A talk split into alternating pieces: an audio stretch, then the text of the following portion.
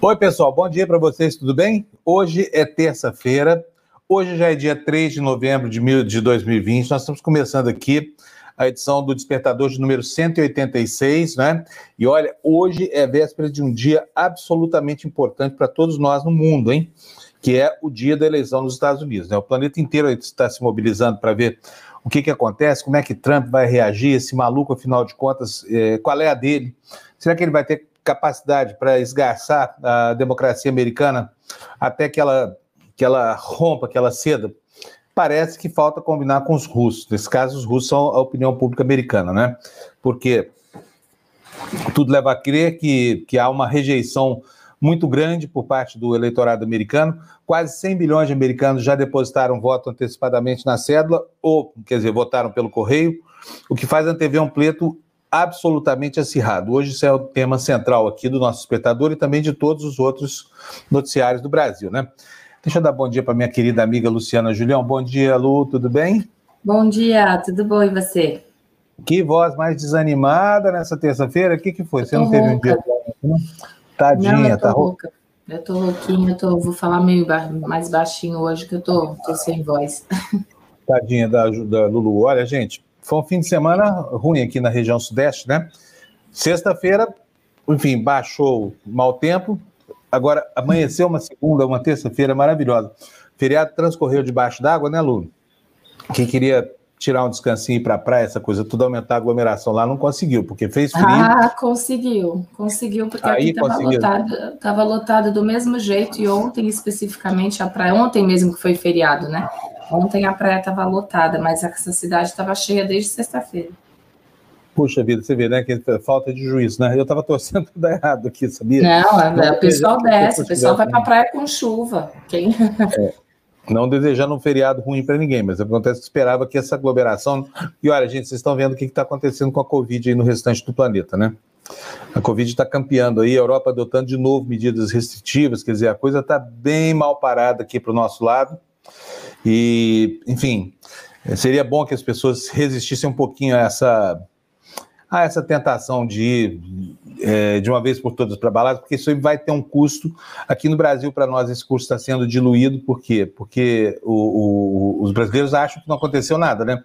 A gente, desde março, está envolvido aí nessa primeira onda e nunca mais ela acabou, lembra? Nunca mais ela, ela Nunca mais ela acabou. Nós ficamos lá no pico das mortes, essa coisa toda. Agora que nós estamos é, enfrentando aí um pequeno declínio, essa coisa toda, muito tardiamente, né? O mundo já está lá no pico da segunda onda, fazendo tudo quanto é esforço e sacrifício para que a, a, pandemia não volte com o mesmo rigor que teve antes. Felizmente, as mortes já não são co como antes, né, Lu? Olha, vamos dar bom dia para o pessoal aqui, Lu? Uhum. E ver quem chegou primeiro hoje aí. Fala baixinho, porque a Lu tá, tá rouca. Foi a Rosali. Oi, Rosali, bom dia. Dando boas-vindas para a gente ao mês de novembro. Está dizendo aqui, chamando a nossa atenção também, porque novembro é o nosso mês, né? Novembro é o mês de fazer o exame de toque retal, hein, gente? Ó, só para lembrar, você pode fazer qualquer época do ano, mas esse mês de novembro é, é, é, é uma alusão. É conscientização.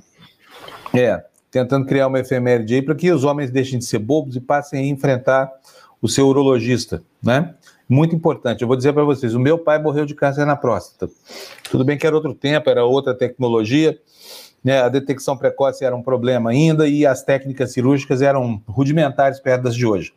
Mas teve um final muito sofrido e eu espero que você que pode evitar isso não não não não passe por esse sofrimento todo nem provoque isso na sua família, tá bom? A Rosalie está dizendo para nós aqui também que ela já foi like número 20. Puxa vida, viu? Já tinha outros 20 likes, mas quem que já estava por aqui? O Gabriel, o Edson, bom dia para vocês. Rockstar, vamos ver o que está escrito aqui. Você tem que arrumar o SEO do canal, é muito baixo. Quer me ajudar, Rockstar? Estamos atrás de ajuda voluntária aqui, não entendemos nada dessas siglas aí. SEO, CRM, KPI, OKR. Estamos tentando saber o que, que, essas, que são, o que, que são essas coisas aqui, sabe? Precisamos muito do SEO, né? Que é otimização, que é o tagueamento do canal. Me escreve em privado que eu quero consultar você se você entende disso. Panum, P-A-N-N-U-N, são três N's, P-A-N-N-U-N. Arroba gmail.com para a gente trocar uma ideia. Obrigado, viu, Rockstar? Valério Melo. O Financial Times está falando que Bolsonaro será um dos presidentes latino-americanos mais prejudicados com a eleição do Biden. Também pudera ser capaz do Trump dar nisso. Isso mesmo, Valério. Hum. Olha, eu estou aqui com, a, com, a, com os nossos slides de hoje. Eu vou mostrar para vocês aqui o, o, último dos slides que eu coloquei. Onde é que está, hein? Deixa eu arrumar aqui para vocês. É uma, mais uma confusão aí do, do Bolsonaro com, com o governo Trump. Agora, a notícia dá conta do seguinte: de que o Bolsonaro teria ligado para o Trump. E o Bolsonaro dizendo que não, que não ligou, não. Quem deu a informação foi a Raquel Krahenbu da, da, da Globo News. Vou mostrar para vocês aqui, ó. Olha aí, ó, na sua tela, tá vendo só? Põe grandão aí para mim, Fernando, por favor.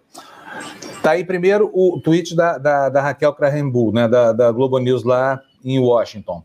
O governo Bolsonaro tentou entrar em contato com a campanha de Joe Biden mais de uma vez. A campanha democrata recusou o contato porque não fala com governos estrangeiros no período eleitoral. Aí, aí em cima está aí o desmentido do Bolsonaro.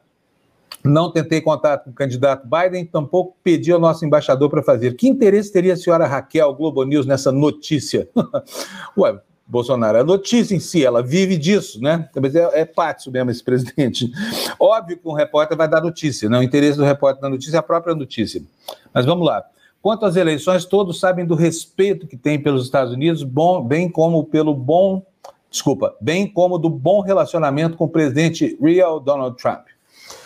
Mas entre a palavra de uma correspondente internacional e a palavra de um presidente da República mentiroso como esse, a gente fica com a palavra da Raquel Krahenbull. Obviamente que deve ter tentado, Bolsonaro deve estar desesperado aí, porque vai perder o seu principal apoio na esfera do Globo, né? Aliás, o Globo, alguém precisa dizer para o Bolsonaro que o Globo é uma esfera, e isso vai acabar criando para ele constrangimentos que só Deus é que sabe quais serão, né? Bolsonaro fica praticamente sozinho no Globo, fala até uns dois ou três aí meio amalucados como ele, mas enfim, é, vai, vai sofrer muito e vamos sofrer nós todos juntos, junto com ele, tá bom? O, o, o Lu, vamos começar o nosso noticiário? Vamos? Já é, eu acho que antes, antes, da gente perder, a gente tem que. Já tem super chat também aí, é bom a gente já dar uma agradecida, né? Porque senão a gente então, vai perder esses comentários. Pode agradecer, que você está muito desanimadinho hoje. Vamos alegrar Harley, a Lu. Harley Barreira, bom dia. Vou conseguir assistir desde o início. O jornal tá pago. Ó, que bom, já está aqui oh, com a gente. Obrigada, viu? Maravilha! Aturar minha vozinha rouca. Pavlova Caterine Segala. Obrigada, Pavlova. Mandou um super Pavlova, nome lindo, Caterine Segala, que abriu essa onda de nomes russos aqui na nossa, na nossa timeline aqui, né? Bom dia, Pavlova, e... tudo bem com você? E tem, tem mais, mais, um. Tem a Joyce, ó. Bom dia a todos, jornais pagos por hoje. Muito obrigada, Joyce. Ó, o Thiago Marque, um super sticker de R$ 4,90. Muito obrigada, gente. Eu acho Graças que agora foram todos. Joyce, foram muito obrigado também. A Joyce, essa de todas as ajudas que a Joyce dá para nós, essa financeira é a menor. Ela ajuda tanta gente na organização da empresa, gente, se vocês soubessem, viu? Um dia eu vou ter competência para fazer um agradecimento à altura do esforço dessas pessoas, né? Mas olha, eu preciso tirar aqui a imagem dessa história da, da do telegrama, do, do telegrama. Do telegrama, telegrama é coisa de velhinho, não é não? Gente fala sério, em telegrama, não é não? Telegrama. Ah, telegrama. Bom, vamos tirar o bilhetinho aqui da, da, da, da Raquel Krahenbull. Vamos para as notícias. Fernando, põe para a gente, por favor. Deixa eu ver se o Fernando resolveu o problema do áudio lá na produtora. Ele. Tá aí, estão aí as manchetes dos três principais jornais do Brasil, todas elas falando sobre o mesmo assunto, situação em comum, no primeiro dia útil da semana, hein, Lu? É muito pois é. raro é. isso, né? Os três jornais no primeiro dia útil da semana abordando o mesmo assunto. Eu vivo falando que segunda-feira é dia da diversidade, né? Mas mas estão aí, as manchetes são as seguintes: no jornal o Globo, sob tensão, Estados Unidos decidem hoje entre Trump e Biden. No jornal Estado de São Paulo, Trump põe eleição sob suspeita. Não vai roubar, diz Biden. Na Folha de São Paulo, aí à direita da página, Trump ameaça batalha judicial em votação que caminha para recorde.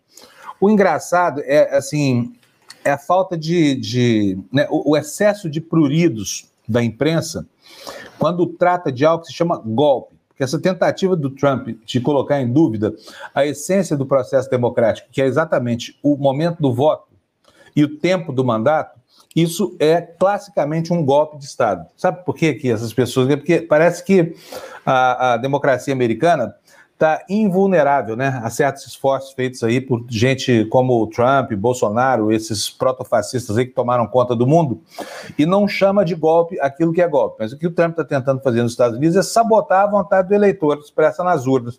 Se isso não é golpe, então não sei mais o que é golpe. Vou perguntar para a professora aqui, para a professora Jéssica aqui. Bom dia, professora, tudo bem?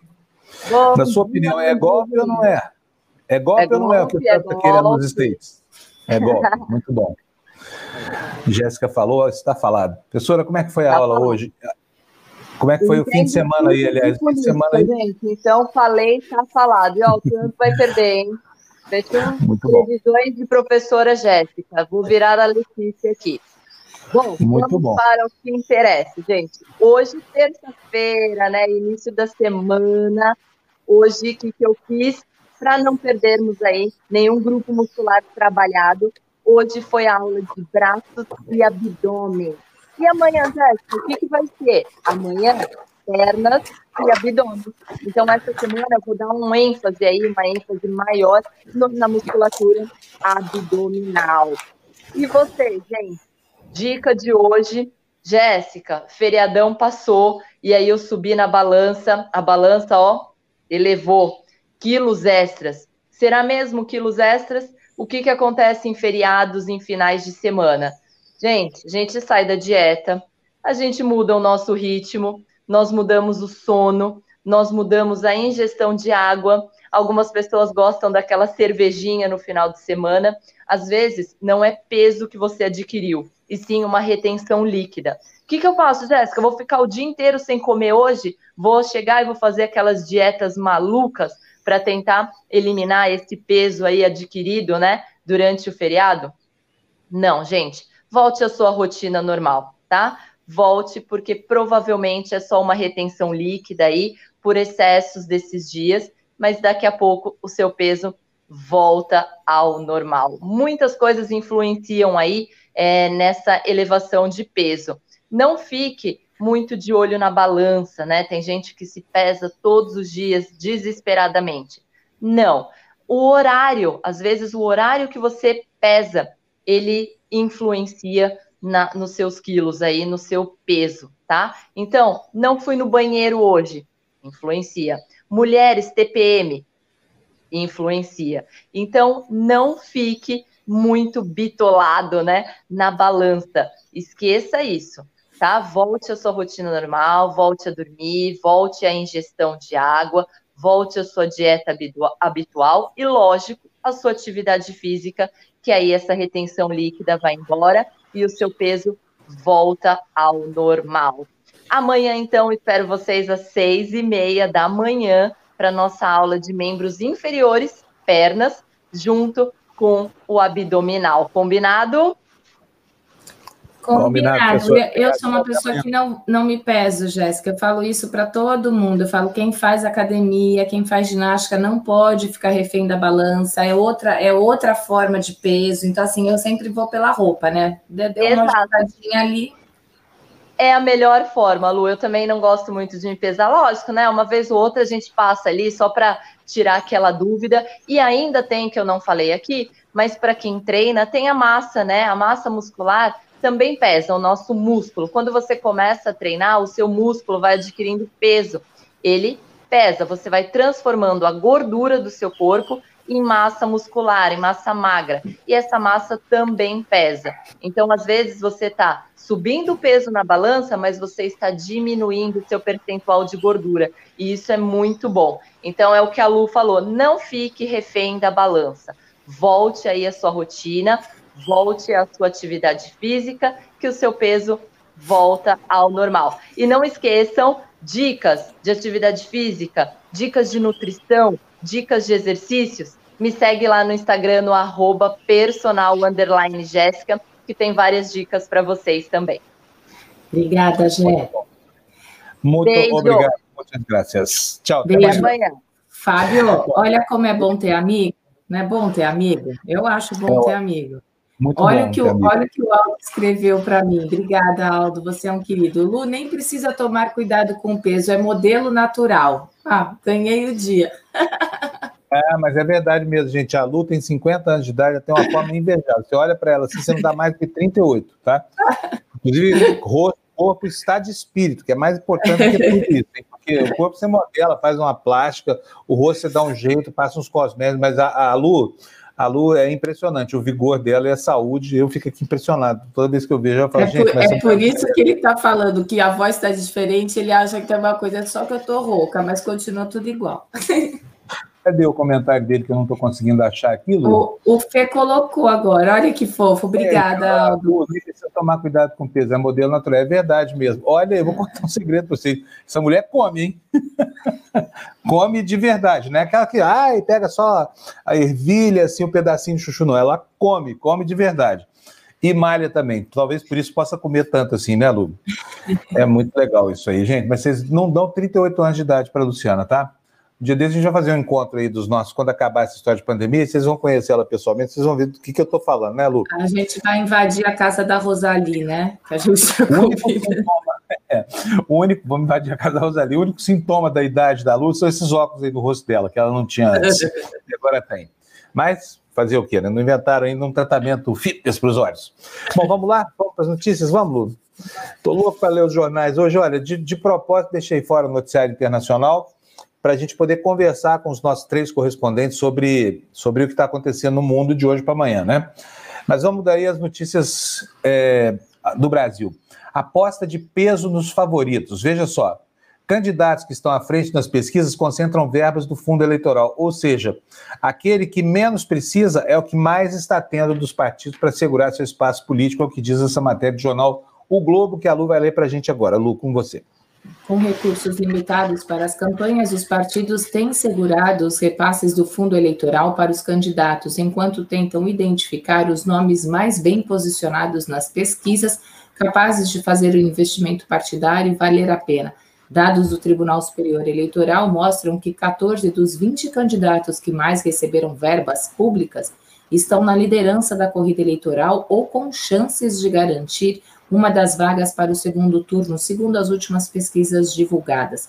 As siglas repetem a mesma lógica que vigorava antes da proibição das doações de empresas. À medida que a campanha avançava, os candidatos mais bem posicionados na disputa tinham mais facilidade para conseguir recursos privados junto aos doadores. Muito bem. Daqui a pouquinho a gente vai continuar falando sobre a, ah, essas distorções. Olha, Lembra que a gente teve logo no começo da campanha eleitoral aquela discussão sobre a cota para negros, né? Vocês vão ver o que foi que aconteceu daquilo. Os negros, mais uma vez, estão privados pelo branco das mesmas condições para disputar esse pleito aqui. Mas antes de falar sobre isso, vamos trazer aqui nosso, nosso amigo Jamil Chad. Jamil, bom dia! Bom dia, Fábio. Bom dia, Lu. Bom dia, bom dia tudo Jamil. Bem, Jamil? Tudo, tudo bem. Um dia tenso, né, Fábio? Tenso, tenso. Ele até parou assim, dia tenso. Dia bem tenso hoje, por quê? Porque o que está em, em, destaque é o contrário. Os jornais brasileiros falam do Trump como se ele não fosse um golpista, viu, Jamil? É uma coisa impressionante. Quando, quando o ataque à, democracia, à democracia mais sólida do planeta, não sei se é a mais sólida, mas é uma das mais talvez não seja, né? Pelo que a gente está vendo aí, mas vai ter que passar pelo crivo do, do, do, do Trump é, parece que é natural você contestar o resultado de uma eleição. Parece que é natural você não, não, não aceitar as regras.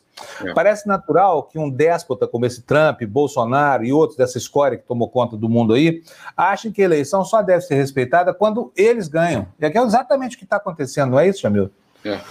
Essa é a parte dramática, porque se teve alguma uma estabilidade vinda dos Estados Unidos, não é tanto a democracia no que se refere, Fábio, a garantir direitos a todos. A gente sabe que a pobreza existe nos Estados Unidos, a gente sabe que uma marginalização muito grande da sociedade existe, a gente sabe que a desigualdade social é extremamente profunda, muito mais profunda do que na Europa, por exemplo. É, então, isso tudo, obviamente, é um questionamento à democracia. Agora, o que sempre existiu nos Estados Unidos foi o reconhecimento de todos os lados do resultado da eleição. Isso sempre foi, basicamente, uma marca é, americana justamente para garantir é, que o jogo da, da, democracia fosse respeitado. Né? Você teve, em vários momentos, é, situações complicadas e o outro lado é, aceitando, basicamente indo adiante e a, admitindo derrota. Né? A, a, admissão de derrota e a posição de oposição, se colocando na, na no, vamos assim, na função de oposição durante aquele mandato. O que é novidade neste momento é isso mesmo que você cita, é a capacidade de se questionar é, as regras básicas do jogo. Agora, se isso for adiante, se, essa, se esse questionamento for além da retórica, é, obviamente a gente está entrando, entrando numa, num terreno completamente inédito, sim, na maior democracia do mundo. Nesse, no, no que se refere ao impacto que ela tem, ao impacto, inclusive, em termos de, é, eu diria, de inspiração. Né? São vários os países do mundo que se inspiraram na democracia americana para restabelecer as suas próprias então, regras. Né? É então, por isso, Jamil, que você está afirmando que o que está em jogo não é a democracia americana, é a democracia do planeta, é isso? Exatamente. E, de fato, essa é a percepção de muitas pessoas é, que eu converso, é, muitos diplomatas, muitos negociadores, de que o que está em jogo não é apenas uma alternância de poder nos Estados Unidos. Não está em jogo apenas a gente saber qual é o grupo da elite americana, porque os dois são grupos de elite, não nenhuma, nenhuma dúvida sobre isso. Qual grupo de elite vai agora mandar no país? É muito mais do que isso. Se houver, de um lado, uma vitória do Trump, você tem aqui na Europa e em outros lugares do mundo uma sensação de que sim, esses movimentos xenófobos, racistas, extremistas vão ganhar força. É, eles vão se sentir empoderados, é, inclusive é, é, indo além, porque isso vai significar quatro anos mais, é, por exemplo, é, de financiamento. Vamos lembrar, o governo americano, por meio aí de, de nem sempre caminhos muito transparentes, financia vários dos outros grupos pelo mundo. Então, sim, isso é muito importante. Agora, também tem a questão é, da, da, do reconhecimento do resultado. Se você tiver um questionamento do, do, do resultado, você poderá ver algo similar acontecendo pelo mundo. A gente já viu, Lu e Fábio, já viu como Trump tem a capacidade de criar é, eco pelo mundo. Né? É, as frases dele são depois adotadas, os gestos dele são de fato adotados em outros lugares do mundo, é, com estratégias muito parecidas. Claro que a gente tem o caso brasileiro, mas tem muitos outros casos pelo mundo que colocam a, a atitude do Trump como é, exemplar. Exemplar não no sentido de bom, mas algo a ser seguido porque dá certo, porque a conquista do poder funciona também por esse caminho. Então, ela, insisto, o que vai acontecer hoje nos Estados Unidos não é uma eleição americana, é uma eleição que está em jogo a democracia em muitos lugares do mundo ao mesmo tempo. De outro lado, se o Trump perder, Fábio, é, e não contestar, e de fato for uma eleição, for uma, uma vitória talvez é, avassaladora do Biden, não acredito que seja, mas se houver algo nesse sentido, é, vai também ter um recado muito importante. Qual o recado? De que sim, a extrema-direita pode ser parada, de que sim, existe, é, vamos dizer assim, é, formas de frear esse avanço ultra, ultraconservador. Então, isso tudo é extremamente importante por esses motivos. Então, não é uma eleição em que, ah, eu não tenho nada a ver com isso. Opa, se tem, muito. Bom, o, o, Jamil, tem outro assunto aí em questão, que é um alinhamento desses países do inferno aí, desse novo eixo do mal, que é Brasil, Estados Unidos, etc, eh, etc, é, contra o Tribunal Penal Internacional. A gente sabe que os Estados Unidos nunca reconheceram o Tribunal Penal Internacional, Isso. não admitem que os seus compatriotas sejam julgados no âmbito da, da, da Corte Internacional, é, do Tribunal Penal Internacional. Agora, o Brasil sempre foi um aliado dessa corte. O que está acontecendo agora? É impressionante, Fábio. Ontem, é, o governo da Alemanha, não estamos falando do governo de Cuba, é, da Venezuela, da China, não. O governo da Alemanha, com. E aí eu vou dar os países para você entender a dimensão da, do negócio. Com o Reino Unido, com França, com Japão, com Austrália, com Nova Zelândia, com Coreia do Sul. Quem são os países aliados tradicionais dos Estados Unidos? A Coreia do Sul é uma aliada tradicional, depende da, da questão é, militar americana é, para lidar com a Coreia do Norte. O Japão é um aliado quase incondicional do governo americano. O Canadá é um país que depende economicamente dos Estados Unidos. Enfim, países que têm uma afinidade total é, com vários aspectos dos Estados Unidos. Assinaram uma declaração, fizeram, na verdade, uma declaração conjunta na ONU ontem, é, dizendo que, um, é, não aprovavam o que Trump estava fazendo com o tribunal, e que, dois, o tribunal precisava ser é, preservado, né, o Tribunal Penal Internacional. 72 países assinaram. Na América Latina, países de esquerda, vamos colocar assim, e de direita. Chile, Argentina, Peru, Equador, Uruguai, México, ou seja, só para deixar muito claro, do México ao, Uru, ao Chile, são dois governos é, com orientações extremamente diferentes. Né? Vamos, ninguém, ninguém discute isso. Todos eles assinaram. Quem não assinou a declaração, Flávio? Vamos ver se você imagina. Nem faço ideia. Quem seria o estúpido que não assinaria uma declaração como essa? Bolsonaro. O governo brasileiro não é, é uma surpresa total, né? Eu sei que é uma surpresa. Mas o governo brasileiro não aderiu a uma declaração conjunta das principais democracias do mundo de apoio ao Tribunal Penal Internacional. Isso, é, obviamente, tem uma, um aspecto Trump nessa história, porque foi um dia antes da eleição, etc. Mas não é só isso. É, é, qual é o problema de você aderir a uma declaração que diz o tribunal precisa ser independente? O tribunal precisa ser preservado. O tribunal é muito importante para lidar com crimes de guerra e crimes contra a humanidade. O tribunal é um, um, um ativo, é, um, é um, algo benéfico para o mundo inteiro. Ou seja, o Brasil se recusou a assinar isso. Né? É um sinal extremamente grave, é, não só no que se refere ao Trump, né? porque aí você está dentro daquela lógica, vamos, vamos defender o nosso aliado principal, mas você está é, se retirando, basicamente, do resto do grupo de grandes democracias é, e dizendo: eu não vou apoiar esse tribunal. Então, a pergunta que eu faço, inclusive, eu fiz para o governo é: qual é o motivo?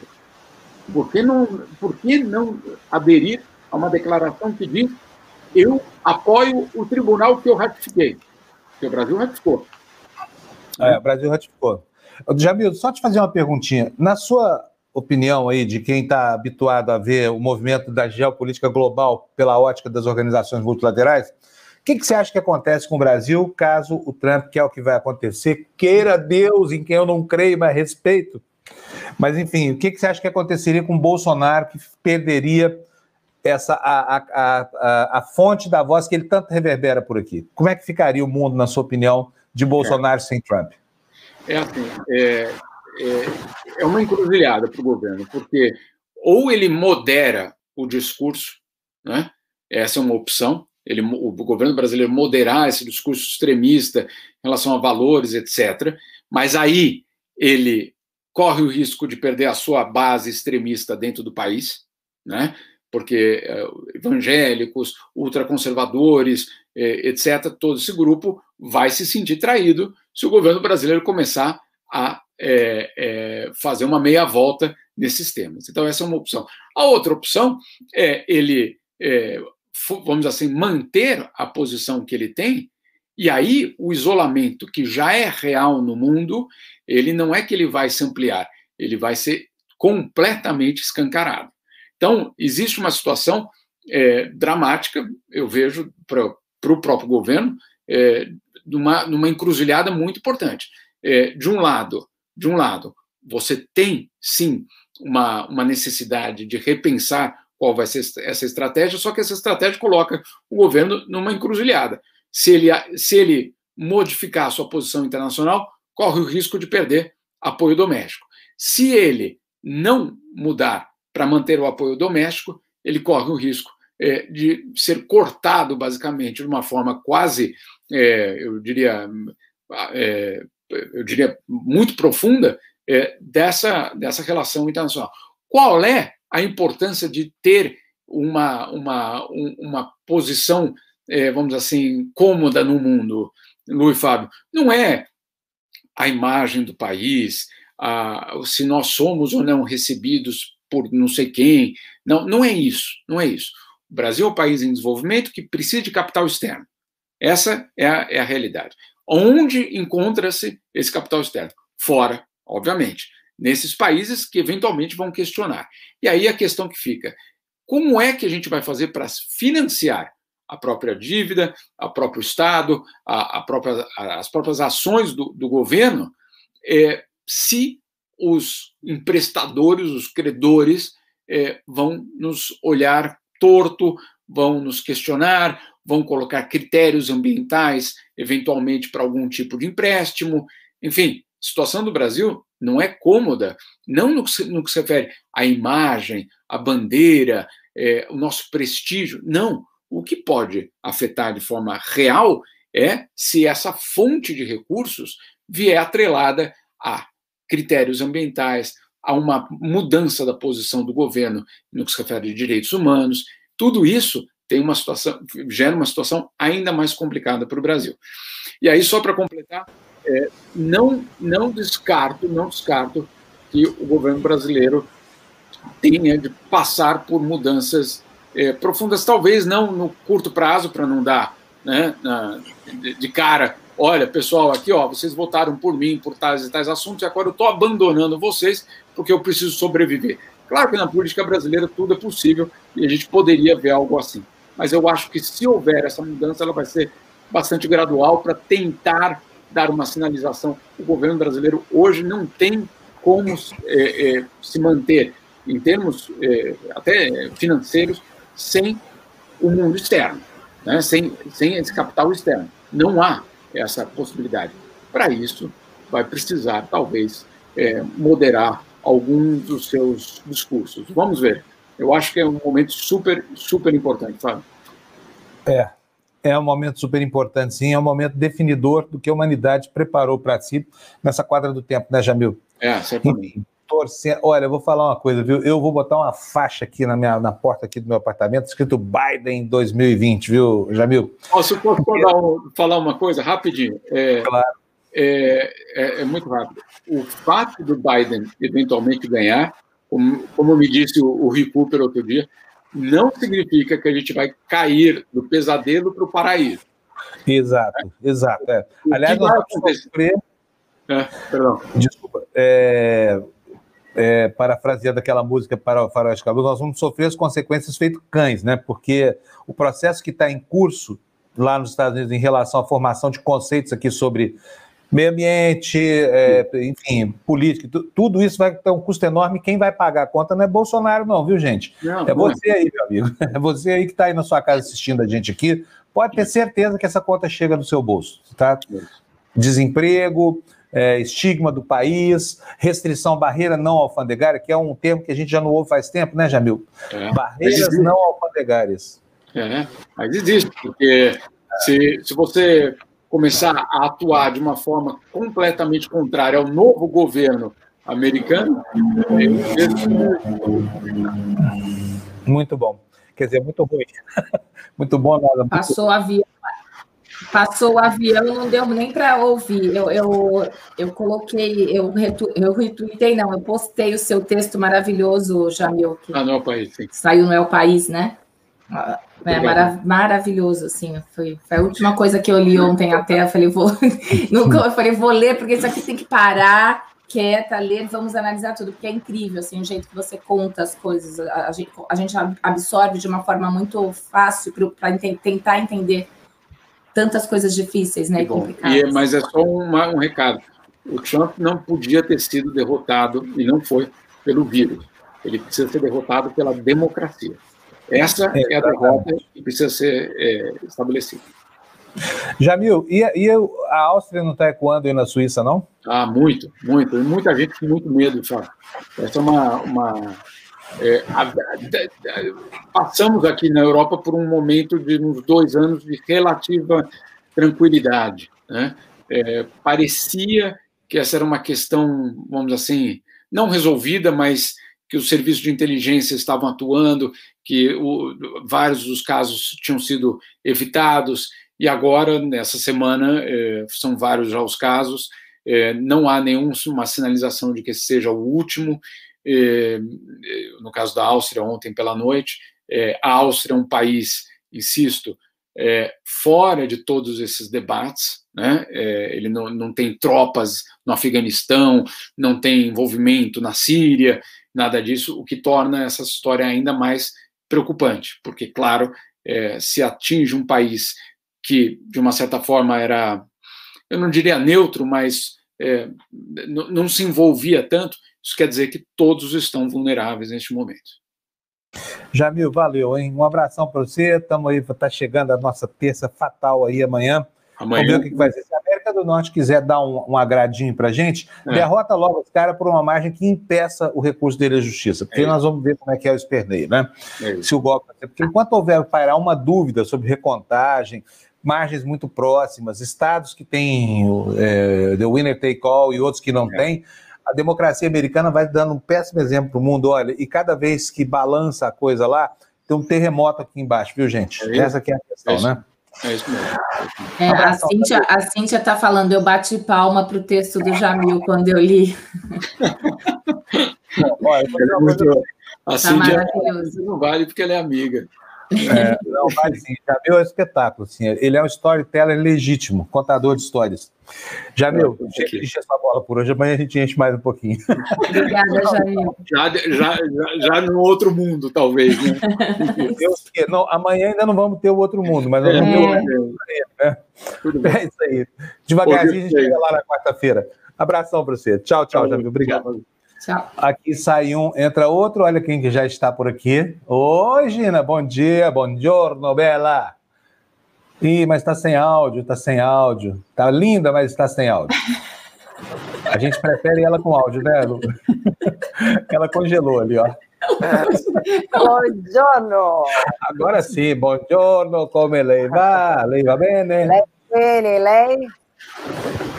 Le, le, bene, tá bene, bene, bene, Estou te achando meio desanimado. O que, que será? Será que é a, eleição do, do, do, a reeleição do Trump lá nos Estados Unidos está te deixando assim aí na Itália? Não? Imagina Afinal... vem a eleição do Trump. Vira essa boca para lá. Oi, gente, bom dia a todos. Beijo em todo mundo. Bate, Matheus. Gina, olha, a gente está falando isso aqui, vocês não sabem, gente. A, como a eleição do Trump ameaça até a Gina na Itália, sabe? Porque a, a, a, Itália foi um campo de prova dessa gente louca toda que apareceu por aí, a gente não sabe de onde. Tudo que está em vigor hoje no mundo em relação a essa extrema-direita capenga que está por aí e poderosa foi testado na Itália. É uma pena. Na, na, Itália, a Itália já conseguiu, de certa forma, se livrar do pior do processo, que era o, o excesso de poder do Salvini. Mas o monstro está espreita, né, Gina? Não morreu, não, né? Está resfolegando o dragão ainda, né? Está indo, inclusive, com o risco, inclusive por causa destes atentados, uh, fortalece a extrema-direita, né? Então, cresce mesmo. Ele aproveita também a insatisfação dos italianos com as medidas uh, restritivas do, do governo, né? Que vem uma cada dia, viu? Parece um álbum de figurinhas. Cada dia eles aprovam uma nova medida, cada dia a restrição é diferente, no sentido de restringindo ainda mais, ainda mais conta-gotas. E é, a extrema-direita italiana aproveita isso, né?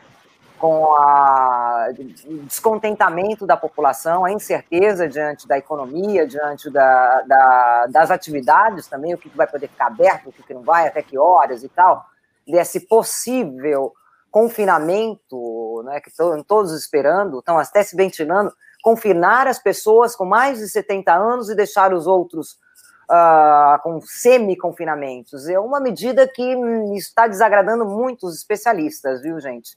Porque quem é que traz o, vírus para casa, né? para a família? Né? Quem está fora, quem circula, quem tem o transporte, tem é, quem usa o transporte público, isso tudo. Então, o que, que adianta deixar as pessoas com mais de 70 anos fechadas em casa se o, o vírus chega até elas. Né? Então, isso daí está sendo bastante debatido e é um prato cheio para a extrema-direita. E esses atentados fazem ainda um prato mais cheio ainda para a extrema-direita né?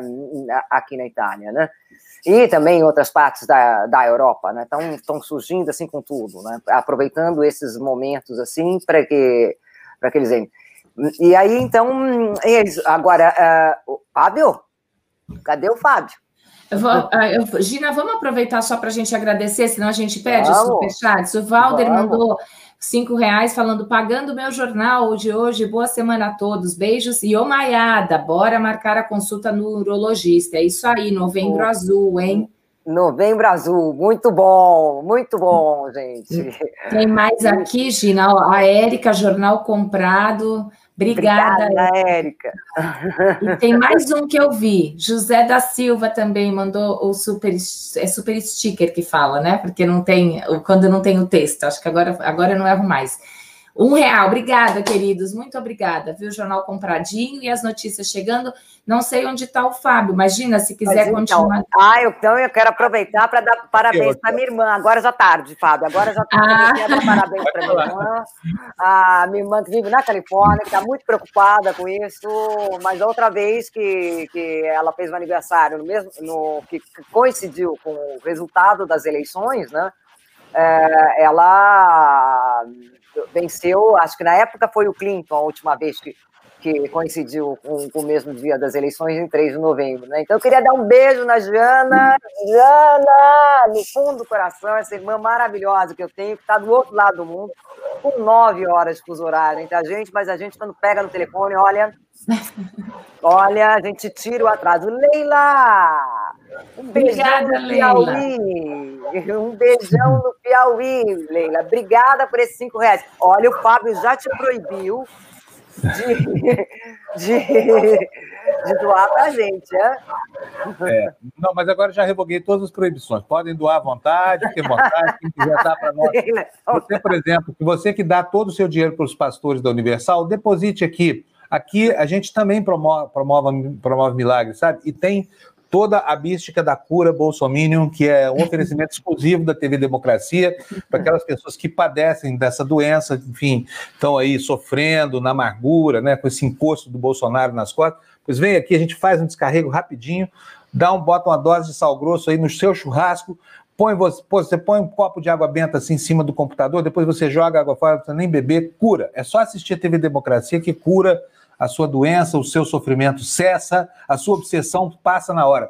Foi testado em muitos pacientes, inclusive na minha própria mãe, que aprovou. E a Anvisa não diz nada sobre a cura bolsominion, portanto, é um processo científico, não tem nenhuma objeção.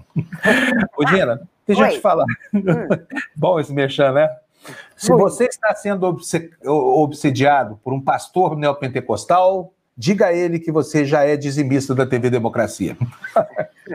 Bom, isso. Bom, isso posto. Estou querendo fazer concorrência da igreja nenhuma, não, tá, gente? Deixa eu te perguntar uma coisa. Vamos falar sobre a Áustria. A Áustria, que é o assunto hoje de grande preocupação da Europa. Por quê? Porque parecia que estava tudo tranquilo, né? Que, enfim, que estava contida essa onda de terrorismo, essa coisa toda. Agora, é o mesmo grupo na Áustria fazendo essa, essa coisa toda, né, Gina? Exato, parece ser um grupo salafita, é... ou eles conseguiram pegar um dos atentadores e foi foi morto pela polícia. É, se trata de um jovem albanês de 20 anos. É, o nome dele é Fejulai Kusti. É, ele, em, em, abril de 2019, ele já tinha sido preso e mais é, é, e condenado a 22 meses de prisão. Mas em dezembro do mesmo ano, ele deixou a prisão porque existe um projeto de inserimento dos jovens na sociedade de novo. Então, ele, ele pode ser libertado e, e, e, aí, ao que consta, ele publicou, inclusive, nas redes sociais, parece que no Instagram, a intenção dele de fazer um atentado. A família dele desmente que sabia de alguma coisa, o envolvimento da família neste caso, né? Eles desmentiram. Parece que a família vive uma, uma, uma cidadezinha perto de Viena. Agora, é, ele pelo que, as, pelas informações da polícia até agora, que a gente está aguardando, inclusive, uma, uma coletiva do, do ministro do interior da Áustria, as informações que temos é que ele estava pretendendo, é, junto com um outro grupo de mais ou menos outras 90 pessoas, e combater na Síria, junto ao ISIS. Né? ISIS, a gente sabe que o ISIS é, é, é uma organização salafita, né? e que tem os salafitas são apoiados, não exatamente o ISIS, que a gente não pode afirmar exato o apoio, mas os salafitas são ligados à Arábia Saudita. Né? é, não, não podemos afirmar mesmo, falar, olha, a Arábia Saudita apoia descaradamente o íris, isso daí não podemos afirmar, né?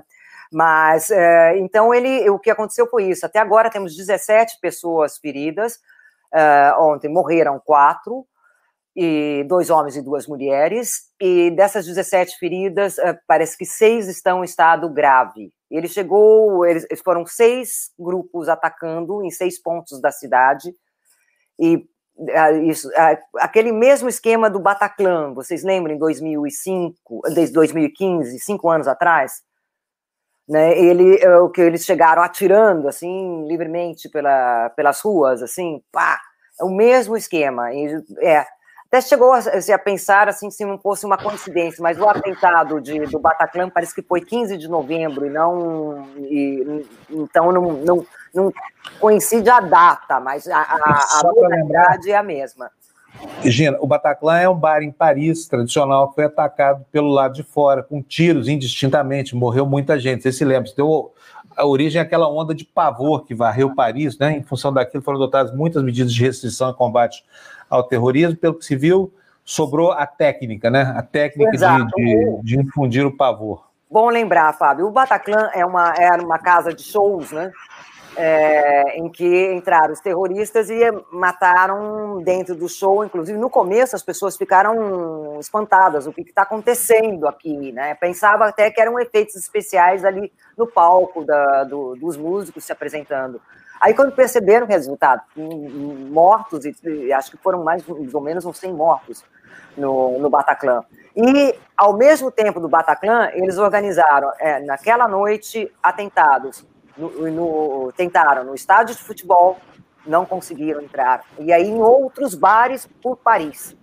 Né? Então, a modalidade de atacar livremente nos bares, assim, nas pessoas, na rua, é, foi foi repetida, este mesmo tipo de, de atentado que ocorreu em Paris cinco anos atrás, ocorreu na Áustria também, né? Ah, acontece que ontem na Áustria eles estavam, é, eles queriam o último dia, porque o governo austríaco tinha anunciado ah, as medidas de, de, confinamento para o que começariam hoje, come, começam hoje, né? Então as pessoas queriam desfrutar da última noite delas, entre aspas, né, na, livres, entre aspas, né? Ou seja, ao ar livre, podendo continuar nos bares, isso mais ou menos umas 8 horas da noite. E foi, uh, os primeiros começaram a ser perto da sinagoga, e depois foram em outros pontos da cidade. No total, pelo que sabemos, foram seis pontos da cidade. E parece que a polícia reuniu mais de 20 mil vídeos feitos por, uh, por moradores locais das janelas, que conseguiam hum, gravar os, os atentadores, assim, atirando e pelas ruas, né? Então, e eles inclusive pediram para não divulgar estes vídeos. Eu não sei se vocês lembram também quando teve os outros atentados na Bélgica, né? Que eles pediram também para que a, a polícia pediu porque numa situação dessas você pode ajudar os atentadores, né? Porque você já, quando você faz um vídeo, muitas vezes você faz um vídeo da, da polícia, a polícia está em certo lugar que não quer que o atentador saiba, essas coisas todas. Aí, o episódio curioso da Bélgica, então eles falaram, tudo bem, nós vamos respeitar, vamos todos publicar fotos de gatos. Sim, gatos. Naquela noite, na Bélgica, todo mundo publicou, todo mundo que gosta de ah, gatos, animais, as fotos mais engraçadas de gatos. Tinha gato, inclusive, com, aquele, com aquela roupinha assim, de shake, colocaram o véuzinho aqui no gato, colocaram a coisinha assim, a coisa do shake para. E aí depois a polícia, para agradecer isso, com uma certa. E não ia com uma brincadeira mesmo, a polícia belga é, é publicou como agradecimento uma vasilhazinha cheia de de ração para gato. Assim. Muito obrigada a todos vocês que respeitaram a nossa, a no, o, nosso, o nosso pedido né, de não divulgar as imagens nas redes sociais, né, gente? Então, é isso. Estamos aqui aguardando a, a mais novidades sobre, sobre, o que realmente aconteceu, se ele, eh, na Áustria, se eles já capturaram outros atentadores, em que, qual é o ponto da situação. Fábio. Tá bom, Gina. Qualquer momento que tiver novidade, você chama, a gente entra aqui, tá Perfeito. bom? Perfeito. Então nós temos também, é, temos também essa outra, essa outra questão do Vaticano, né, Fábio? Ah, sim, pois não. Pode então, falar. essa questão do Vaticano é o seguinte: lembra que o, esse filme do o filme se chama Francesco, o diretor Evneg, um diretor de origem russa, que eu nem sei soletrar o nome dele, Afnesky. Ele fez um, um, um longa-metragem sobre o Papa Francisco. O nome do longa-metragem é Francesco e que no qual o Papa teria falado realmente teria falado que é, do jeito que ele, que ele colocou no filme, que ele é a favor da aceitação das, uh, da, do casamento entre duas pessoas do mesmo sexo, reconhecimento dos direitos civis. Papa não falou na doutrina da Igreja Católica, e sim reconhecimento dos direitos civis. Aí saiu ontem uma nota do Vaticano dizendo que esta declaração do Papa foi é, distorcida no seguinte sentido: tudo partiu de uma entrevista do Papa à televisão mexicana Televisa, é um enorme canal de televisão do México. Nesta, uh, que ele deu esta entrevista à jornalista Valentina Nazaraki, que é correspondente aqui em Roma, e ele fala uh, da, da, da aceitação pela família dos homossexuais e que eles têm o direito realmente de ser aceitados e têm um reconhecimento neste sentido, segundo o Vaticano, ok? E que o diretor teria distorcido, ou seja, fez duas citações diferentes para duas perguntas e o, mudando o contexto das declarações do Papa, né? Então, Uh, inclusive, em, um, em, uma nota explicativa, uh, o, o núncio apostólico, o núncio apostólico é o embaixador do Vaticano, ok? O núncio apostólico no México, ele, eh, ele enviou, um, ele postou no Facebook dele uma longa declaração no qual ele reúne todas essas coisas e mostra mesmo, e mostra também esta nota do Vaticano, quase, quase desmentindo o que o, que o Papa declarou, o que, segundo o filme, o Papa declarou. Ou seja, no filme aparece o Papa falando, mas ele mudou o contexto, duas, duas perguntas separadas, segundo o Vaticano. O diretor até agora não deu nenhuma declaração. Olha. Eu, é... eu duvido, Virginia. Eu, eu, talvez Pode ser, porque a gente sabia, né, você mesmo antecipou aqui para a gente, que haveria uma reação da ala conservadora do Vaticano, né, que seria inaceitável para uma boa parte dos, dos, dos, dos arcebispos mais, mais conservadores, que se opõem frontalmente a essa abordagem, inclusive a qualquer abordagem sobre homossexualismo e outros tipos de, de, de tópicos afetos ao direito canônico nessa, né, nessa temática, que haveria uma reação. A gente não esperava que isso fosse tranquilo, essa coisa toda, mas o, acho que só quem vai poder esclarecer qual era a intenção mesmo ao, ao se manifestar dessa forma é o Papa, né? Sim. Uma hora ele então, vai. Eu estou, é, eu então estou aguardando também falar com a Valentina Lazaraki, que é uma colega, né, que é a correspondente da Televisa, ela é há anos correspondente da Televisa aqui, é, é uma excelente jornalista, excelente mesmo. Uh, e ela, inclusive, quando houve uma grande reunião aqui para falar sobre a família, um seminário para falar da, sobre a família, ela foi duríssima com a Igreja Católica, Valentina. Ela foi duríssima no seguinte sentido, falar, de, cuidado com esses, é, com esses, é, com esses com essas atitudes, não deixem ambiguidades, é o que ela falou. Não deixem ambiguidades, porque essas ambiguidades só vai contra vocês. Ela falou assim mesmo, ambiguidade no sentido de não condenar a, a, pedofilia, manter algumas pessoas ali ainda, alguns bispos, alguns bispos, não, alguns uh, seminaristas ali num, em quadros que eles não desviar a atenção disso, não desviar daquilo.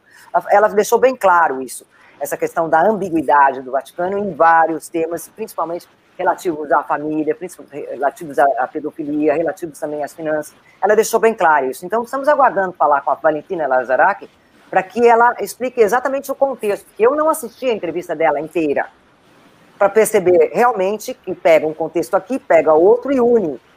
Isso claro. não Seria uma não falsificação tem. sobre um tema absolutamente impossível de falsificar, né, Gina? Porque impossível. É tão importante que não tem sentido você desmontar. Aliás, não tem sentido falsificar nada, mas ainda que essa fosse a intenção, seria uma fraude muito mal sucedida de qualquer maneira, porque afinal de contas você não falsifica a declaração do Papa tendo todo, todo, todos os estamentos do Vaticano atuando para fazer a correição sobre manifestações de caráter pessoal, né? Exato, porque o Papa nunca, nunca negou que uh, os homossexuais têm o direito e devem ser uh, aceitos dentro da família deles. A aceitação deve ocorrer dentro da própria família. Ele, ele sempre falou isso. E neste caso, é. mesmo no filme, ele não fala que é, ele não muda a, a, a doutrina da Igreja Católica. Ele fala uhum. de um reconhecimento no filme, o que dá a entender que ele fala de um reconhecimento civil. É, né? exatamente. É para proteger os vulneráveis, né? Que assim, porque é uma, é, é uma população, são pessoas que, que não têm reconhecimento legal de, às vezes, um casamento que dura 30 anos e depois passam, a gente sabe de vários casos. Foi isso que ele quis dizer. Ele deixou muito claro que assim, a doutrina, o, o matrimônio para a igreja católica está lá, na, é, é doutrina, é homem e mulher. Isso é uma coisa. O que ele falou é outra coisa. É. É, mas, mas a fala dele teve uma importância simbólica muito grande, porque ela muda muita coisa na relação entre igreja e, e, e, vários dos seus institutos mais sagrados, né? Que é a questão da família, por exemplo, quando o Papa fala que o homossexual tem direito à família, ele reconhece que a família não é só homem, mulher e filhos, né? Que é, o, é a família para a igreja é isso hoje em dia. Não, a igreja não reconhece como família o, a, a, união homoafetiva. Mas, enfim, vai dar o que falar. Vamos tocar o jornal aqui, porque nós Vamos temos. E a Cíntia chegou também. Ah, é, e tem, e tem mais, tem super chat, tem super chat para a gente agradecer também. Bom dia, minha querida amiga Cíntia Vanderkamp. Bom dia, não, boa madrugada, né? Aqui ainda não são, é, são 5h59 ainda. 5 e 5. Gente, a Cíntia está é. ferrada lá, porque agora chega o, o inverno para eles, fica mais uma hora de distância da gente aqui. Antigamente, o horário de verão no Brasil, né? Ficava três horas. Ficava três horas. Me livrei dessa, viu, Fábio? Me livrei é. dessa. Ó, escrevi para o Bolsonaro e falei, ô, Bozo, pô, livra a cara da nossa correspondente em Washington aí, senão Pronto. a gente vai precisar deixar os Estados Unidos para do almoço aqui, sabe? É, aí ele falou, oh, eu gosto muito da TV Democracia, sei que mais, então tô dar, vou dar essa colher de chá para vocês, aboliu o horário de verão. Pronto. Mentira, viu, gente? Obrigada, obrigado, Bolsonaro. Bolsonaro. Você é um amor. Olha, Camila Gomes, olha, está dizendo o seguinte, que a gente já mostrou esse, esse superchat aqui, mas a, Gina, a Leila está dizendo para a Gina que os meios de comunicação são os grandes culpados disso tudo. E eu concordo em parte, é que as pessoas veem a imprensa como um bloco hegemônico, ela não é hegemônica, ela é dividida. Vocês podem ver, o dia que o Estadão aposta numa coisa, a Folha aposta em outra, e assim vai. Com relação a grandes, não estou falando nem do Brasil, não, porque aqui só tem três jornais grandões, os três se sentam numa mesa de videoconferência e resolvem o futuro da humanidade, né? os Marinho, os Mesquita e o pessoal da Folha de São Paulo. Então é mais fácil aqui, mas no mundo não é assim, não é um bloco monolítico, não, tá? E aí, Gina, olha aqui, ó.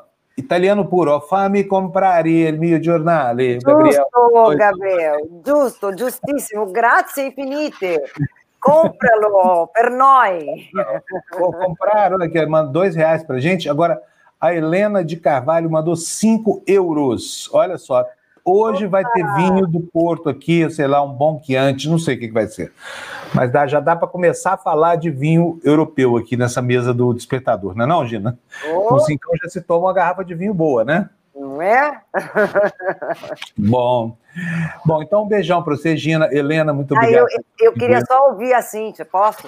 Não, claro que pode, claro que pode. Vamos lá. A Cíntia hoje, nós vamos descarregar em cima dela todas as nossas expectativas e frustrações, sabe? A Cíntia está em Washington, capital dos Estados Unidos.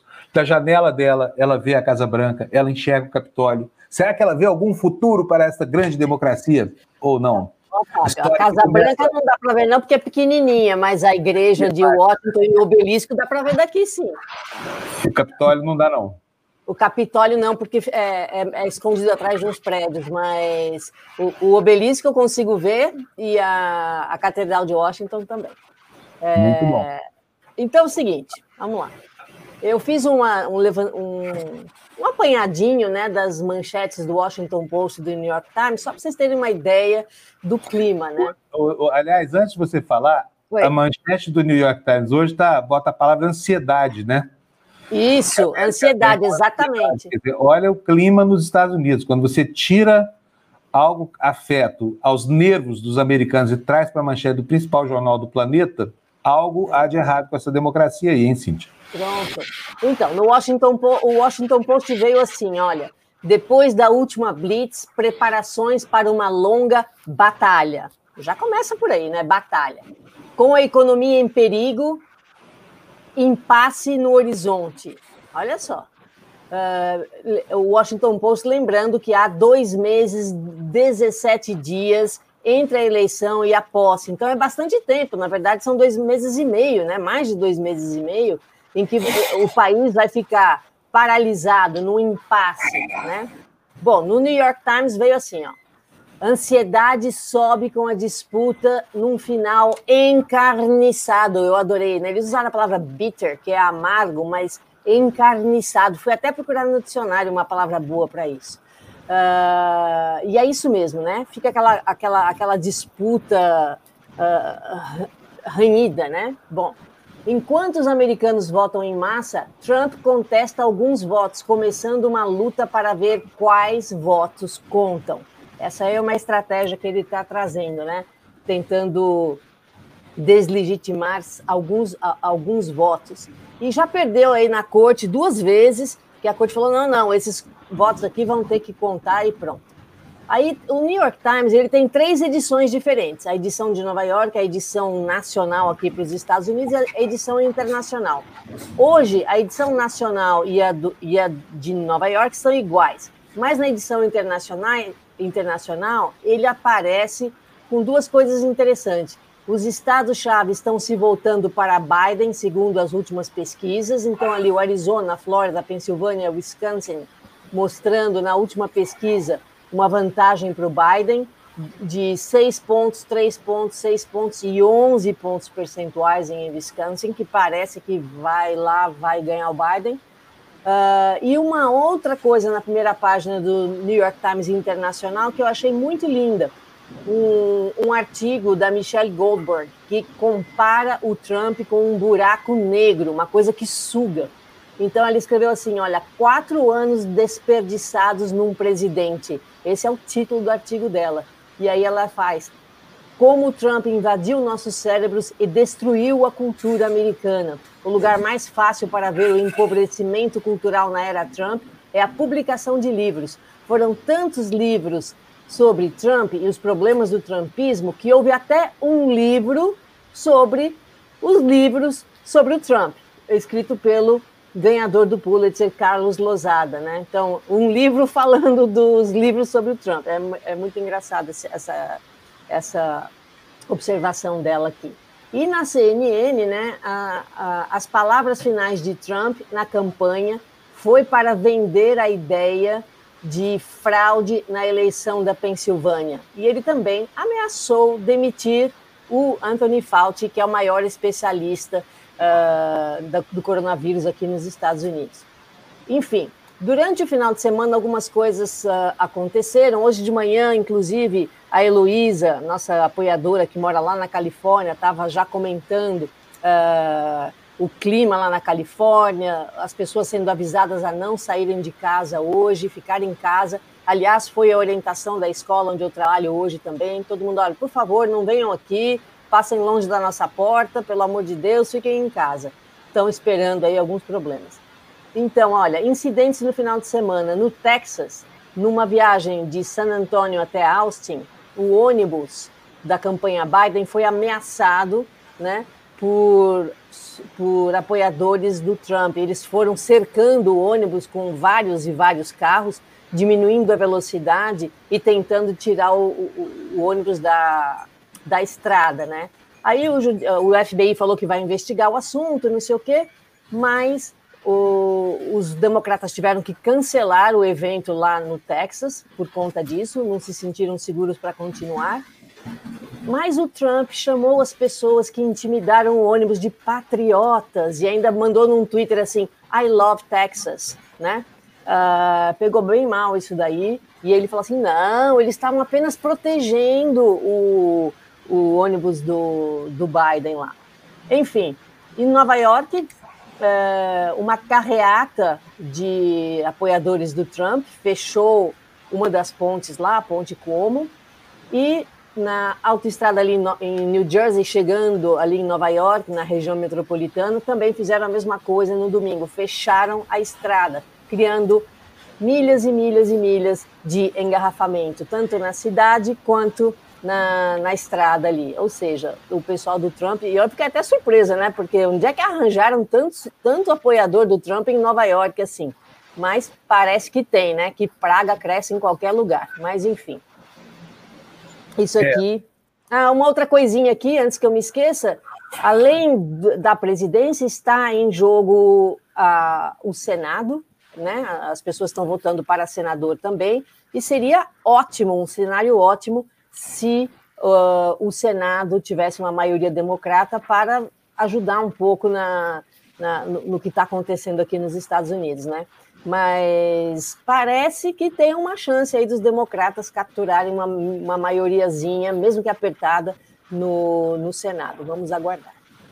Bom, é, é uma dúvida ainda, né? Quer dizer, nós queremos vai, com a dicotomia de sempre, né? A Câmara tende a ser mais democrata, já que ela representa o povo americano, e o Senado, que representa as federações, né? Que representa a União, ou que representa cada estado da União, é, ficaria com um viés mais conservador, como sempre aconteceu nas histórias, do, nas histórias dos Estados Unidos. Agora, é, assim... Sabe por quê, né? Porque tem muito mais Estado republicano do que Estado democrata. Se você olha o mapa, assim, é um vermelhão lá no meião dos Estados Unidos, e os estados azuis, que são os democratas, são só os das beirinhas ali, tanto da costa oeste quanto da costa leste. Lá no meião, nossa, é só vermelho. E como senador são dois senadores por estado, não importa a população, acaba saindo um Senado conservador mesmo.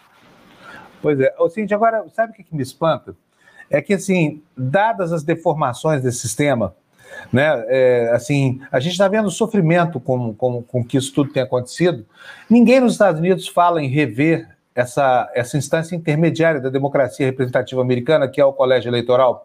Porque Não. isso fazia muito sentido quando, na, na, enfim, lá pelos, no século XIX, os cavaleiros precisavam sair lá de Montana e ir até Washington para poder declinar o voto, né, que ninguém conhecia. Mas hoje não faz nenhum sentido mais. Essa... E outra coisa, o, até os superdelegados, que eram o conselho dos anciãos do, do, do GOP, né, do, do Great Old Party, do Partido Republicano, já desapareceram ou não tem mais eficiência nenhuma no seu, no seu sentido é, de controlar a qualidade dos candidatos, visto o que aconteceu com o Trump, né? Se os velhinhos do Partido Republicano tivessem funcionado, não teria havido Trump, né? Por que, que eles mantêm o colégio eleitoral? Aí lá, uai. Mas não tem nenhuma mudança, não vai ter, esquece, Fábio. É... Não vai ter. Man... Não vai, não tem nem conversa sobre isso, não tem. É, agora nós estamos chegando na situação seguinte: eu li isso outro dia numa resenha num jornal americano qualquer que é, a próxima eleição, ou as próximas eleições, nós já vamos estar muito próximos do momento em que três estados americanos, que são Novo México, a Califórnia e a Flórida, sozinhos decidem quem vai ser o presidente dos Estados Unidos. É isso mesmo, Cintia? É, não, né? é só fazer a conta do, do número. Porque esse, é, hoje de manhã ainda estava olhando para o mapa eleitoral, porque hoje começa a sair monte, Vou né? o mapa eleitoral na tela aqui para que as pessoas possam Na, ver. A CNN é um bom, bem bacana. É, é... Ele mesmo. Vou colocar aqui o mapa da CNN. Vamos lá, é o, é o, o vermelhão e amarelo e. Isso, esse mesmo, põe aí para ver. Tá aqui, ó. Vamos lá. As pessoas entendem bem. Tá vendo como é? Esse vermelhão no meião aí é um monte de estado. É por isso que no voto de senador acaba tendo uma maioria, uma maioria conservadora. Os estados amarelos são os que a eleição ainda fica um pouco indefinida, né? Mas é que aí é pequenininho, a gente não consegue ver. Embaixo do, do símbolo do Estado tem o número de, de votos do Delegado. colégio eleitoral, é. né? E aí você vai olhar, um estado como a Califórnia, Nova York, porque tem população maior, tem bastante voto. Esses estados vermelhos aí do meio, tem, tem alguns que têm um voto, dois votos, né? Então é pouquinho. É.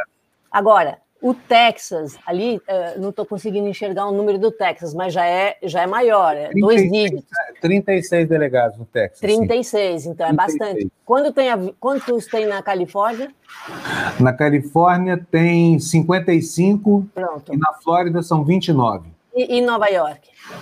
Nova York são 29 também. Pronto. Então, assim, se você juntar esses quatro estados aí, porque tem que ter 270. A conta é assim: conseguiu 270, ganhou, entendeu? É, vai, vai virar mesmo quatro, cinco estados que vão resolver a eleição todo ano.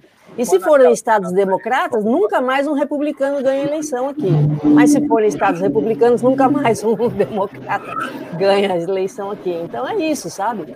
Tem. Agora, Califórnia e Nova York, então é 50 e poucos na Califórnia, mais 29 em Nova York, são estados que sempre votam azul, sempre votam democratas. Então ele já tem. Pode olhar ali em cima, naquela barra que está acima do mapa, os, o, o, os democratas já têm 203 votos e os republicanos já têm 125. O problema são esses estados em amarelo aí, né?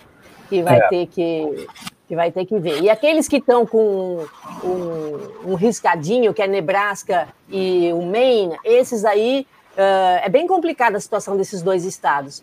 No, no Nebraska, dois votos vão para a maioria do estado e três votos vão para quem ganhou em cada um dos três distritos. E a mesma coisa acontece no Maine, só que no Maine tem só dois distritos. Então, dois votos vão para o para quem ganhou no estado e dois votos vão para quem ganhou nos distritos. Pode ser a mesma pessoa ou não, a gente não sabe. É, Muito bom. Então é assim, é complicado, é um xadrez isso, né? Não é que ontem os bonitinhos querem fazer campanha nesses estados do norte aí, né? Que ainda tem alguma chance de mudar alguma coisa. Aqui, só para vocês terem uma ideia da importância desses estados, eu vou fazer aqui, vou passar, porque para a Cíntia, a Cíntia é, citou, não dá para a gente ver os números, mas vamos pegar aqui, olha, Califórnia tem 55 delegados. Só isso aí, 55, já é um quarto do colégio eleitoral. Então, quer dizer, só a Califórnia sozinha já tem um quarto. Aí vamos pegar a Flórida aqui, olha, o Texas tem mais 38, vocês estão vendo aí na tela, tá vendo só? Então, junta 55 mais 38, se alguém puder fazer a conta aí para mim, eu agradeço.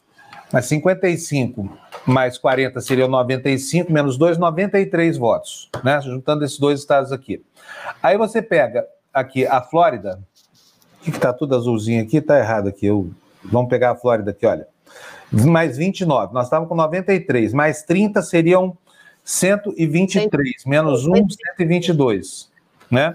122 votos é quase metade já.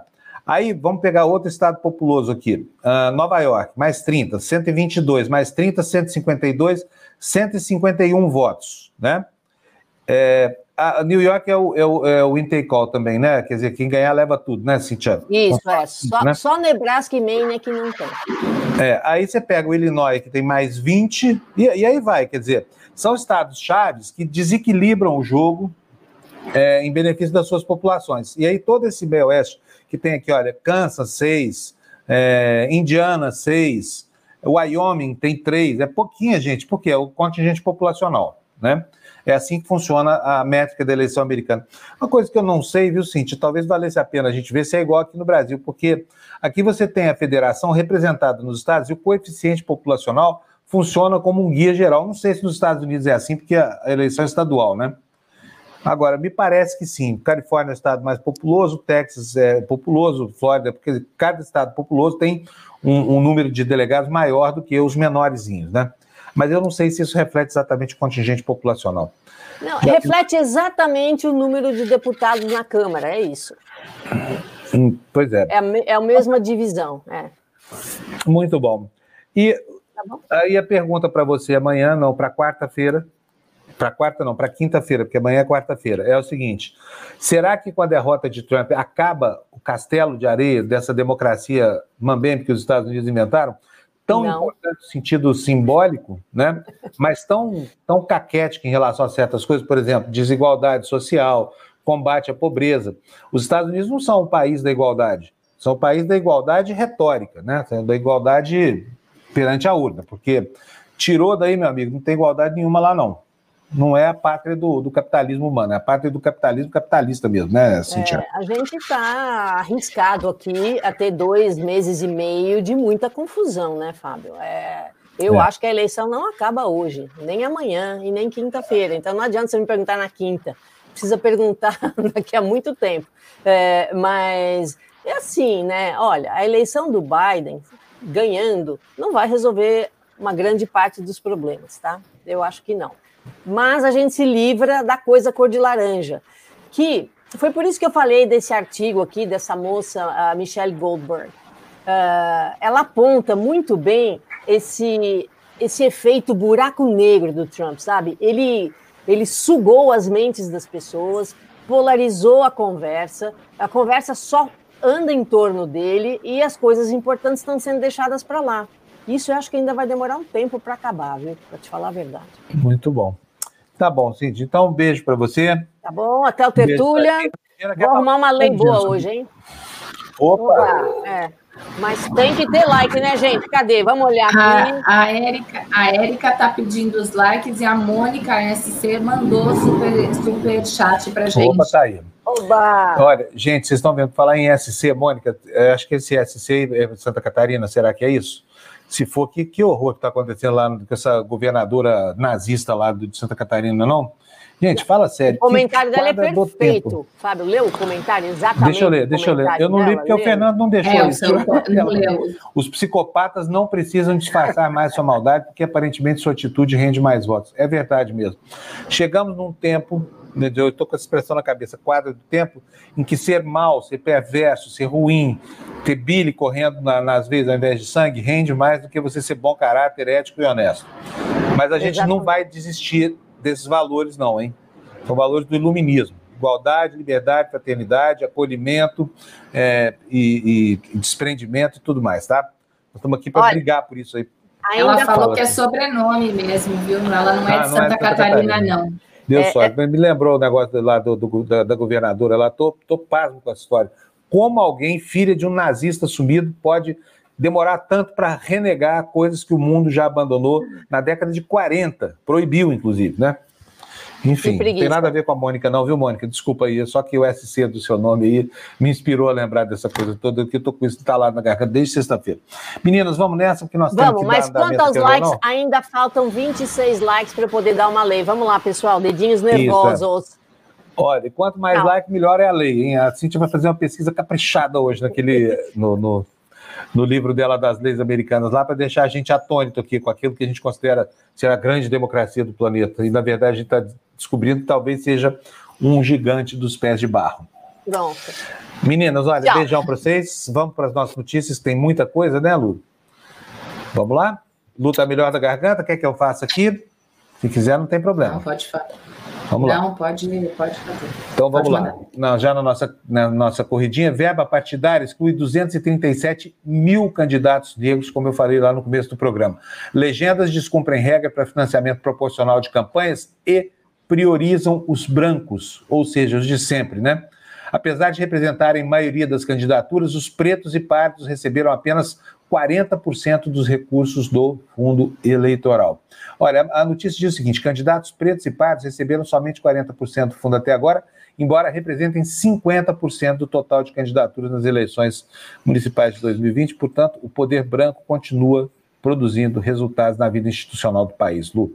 Próxima notícia para ela, Fernanda. Pois é, do Estadão, né, Fábio, que vai pela mesma linha pra, sobre o mesmo assunto. Em 38% da cidade só há candidato branco a prefeito. A ausência de postulantes pretos e pardos nas eleições para o executivo é uma realidade ainda bastante significativa. E neste ano ocorre em 2.134 municípios do país segundo o Tribunal Superior Eleitoral. E, diz a matéria que a Bahia é o estado brasileiro com maior percentuais de cidadãos que se declararam pretos, né? 17%. Exatamente. Exatamente. 17%, 60% da população da Bahia se identificam como pardos, né? E é, tem muitas cidades lá que só tem candidato branco disputando é, a eleição, ou seja, é o nosso racismo estrutural disfarçado aí, e não é muito lembrar da resistência que houve nas cúpulas partidárias a essa história de distribuir é, com é, igual equitativamente os recursos, né? Quer dizer, os brancos realmente não se conformam em dividir na mesma proporção com pretos o, o, o dinheiro que, que deveria servir a todos. Próximo destaque, Fernando, para mim. Vereador candidato é baleado em ato de campanha no Rio. Zico Bacana, do Podemos, citado em CPI das milícias, estava consciente após levar um tiro. O tiro foi na cabecinha, viu? Mas não morreu, não. Próximo destaque para a Lu, Fernando. Dívida pública piora sob Bolsonaro em um quarto dela, e um quarto dela vencerá em 12 meses. O país terá de rolar 300 bilhões de reais por trimestre em 2021, com juros em alta e prazos mais curtos. Alô, Paulo Guedes, vai fazer o que, hein, meu filho? Vai pedir o boné ou vai continuar aí encebando nessa cadeira neoliberal que você está sentado? Próxima notícia para mim, Fernando, corridinha. Em defesa da floresta, brasileiros apoiam o desenvolvimento da Amazônia, mas rejeitam atos de Bolsonaro. Ou seja, o pessoal acha que pode haver desenvolvimento, respeitadas as condições ambientais. Né? Próximo para da Folha de São Paulo, Maia critica balão de ensaio e afirma que renda cidadã fora do teto é populismo. O deputado diz que até o fim de seu mandato não vai pôr em votação a prorrogação da emenda da guerra e do estado de calamidade. Muito bem, Maia, fazemos votos mesmo. Próximo destaque, por favor, na tela. Vacinação deve começar no primeiro trimestre de 2021, mas repare só que isso diz respeito à vacina em que o parceiro brasileiro é a Fiocruz, a vacina do laboratório AstraZeneca, né? O presidente da Fiocruz afirmou que a expectativa é iniciar a produção do imunizante feito em parceria com a Oxford AstraZeneca entre janeiro e fevereiro. Está chegando, ó.